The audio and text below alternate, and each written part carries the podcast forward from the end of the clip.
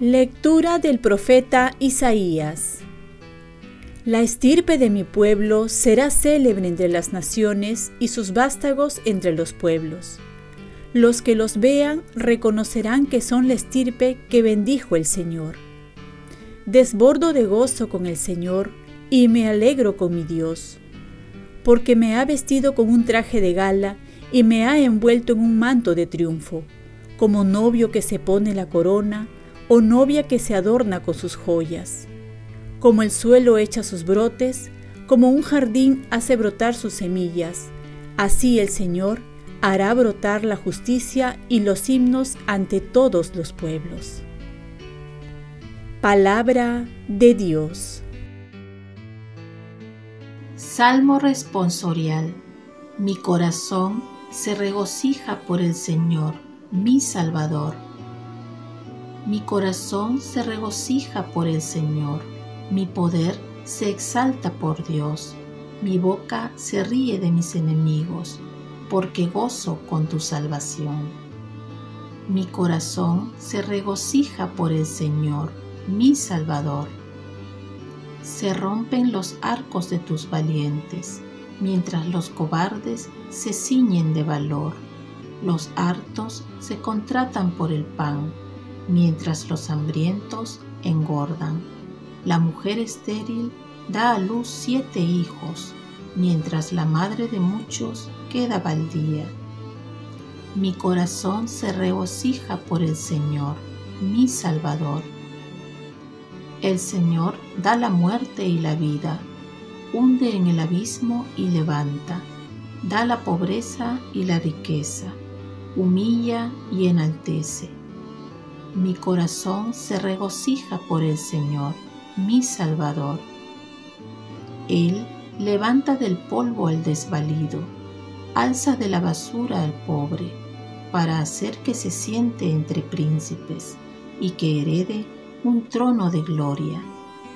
Mi corazón se regocija por el Señor, mi Salvador. Lectura del Santo Evangelio según San Lucas.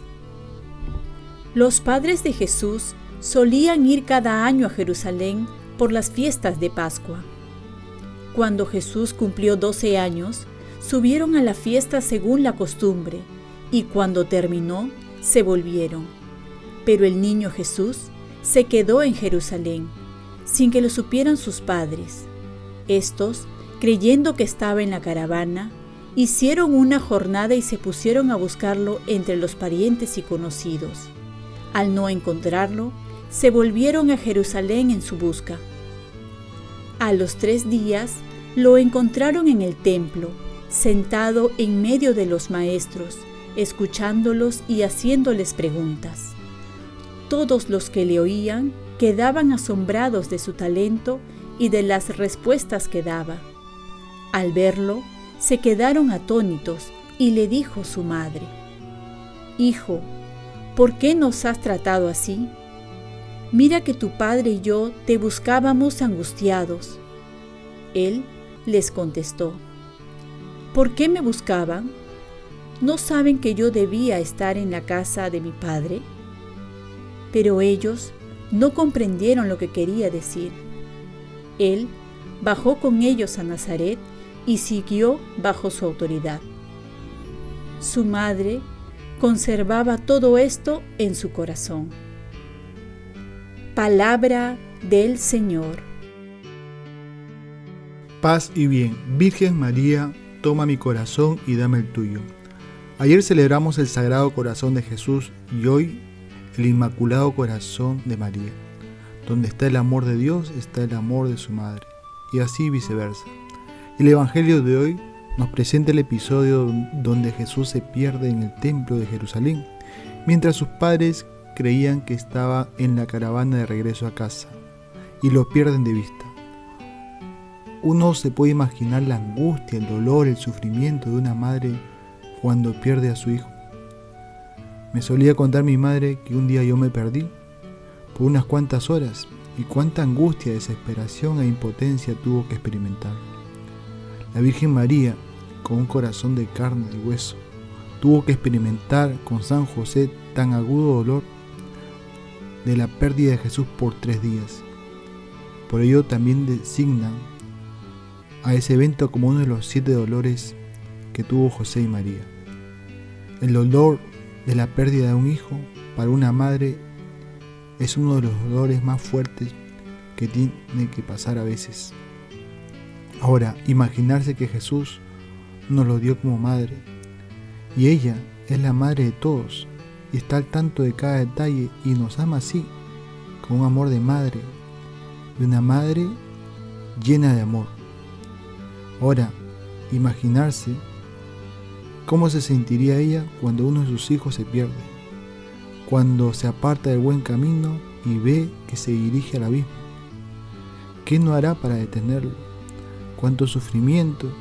Aquellos que se han apartado no tres días, no cinco, sino un mes, un año, casi toda la vida.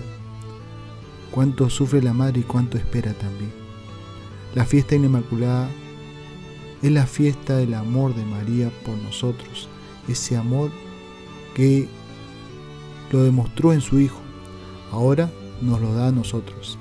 Esta devoción se inició con las apariciones de la Virgen de Fátima, en la que le decía a Lucía, nuestro Señor quiere que se establezca en el mundo la devoción del corazón inmaculado. Si se hace lo que te digo, se salvarán muchas almas y habrá paz y terminará la guerra. Así es que no solo tenemos el corazón de Jesús, sino además tenemos el corazón de María. Por ello, no podemos decir que nadie nos ama, que estamos solos. Nos aman con un amor infinito, porque es, el amor de Dios que está en ellos. Termina el Evangelio mostrándonos a un Jesús obediente a sus padres que no se apartó de ellos hasta llegado el momento. Así también nosotros no debemos apartarnos de ese corazón misericordioso, de ese corazón tan inmenso de nuestra Madre María. Oremos, Virgen María, toma mi corazón y dame el tuyo. Ofrezcamos nuestro día. Dios Padre nuestro, yo te ofrezco toda mi jornada en unión con el corazón de tu Hijo, Jesucristo que siga ofreciéndose a ti en Eucaristía para la salvación del mundo. Que el Espíritu Santo sea mi guía y mi fuerza en este día, para ser testigo de tu amor. Con María, la Madre del Señor y de la Iglesia, te pido por las intenciones del Papa. Con San José Obrero te encomiendo mi trabajo y mis actividades de hoy, para que se haga en mí tu voluntad. Y la bendición de Dios Todopoderoso, Padre, Hijo y Espíritu Santo, descienda sobre ti Cuenta con mis oraciones, que yo cuento con las tuyas y que tengas un santo día al lado de nuestra Madre la Virgen María.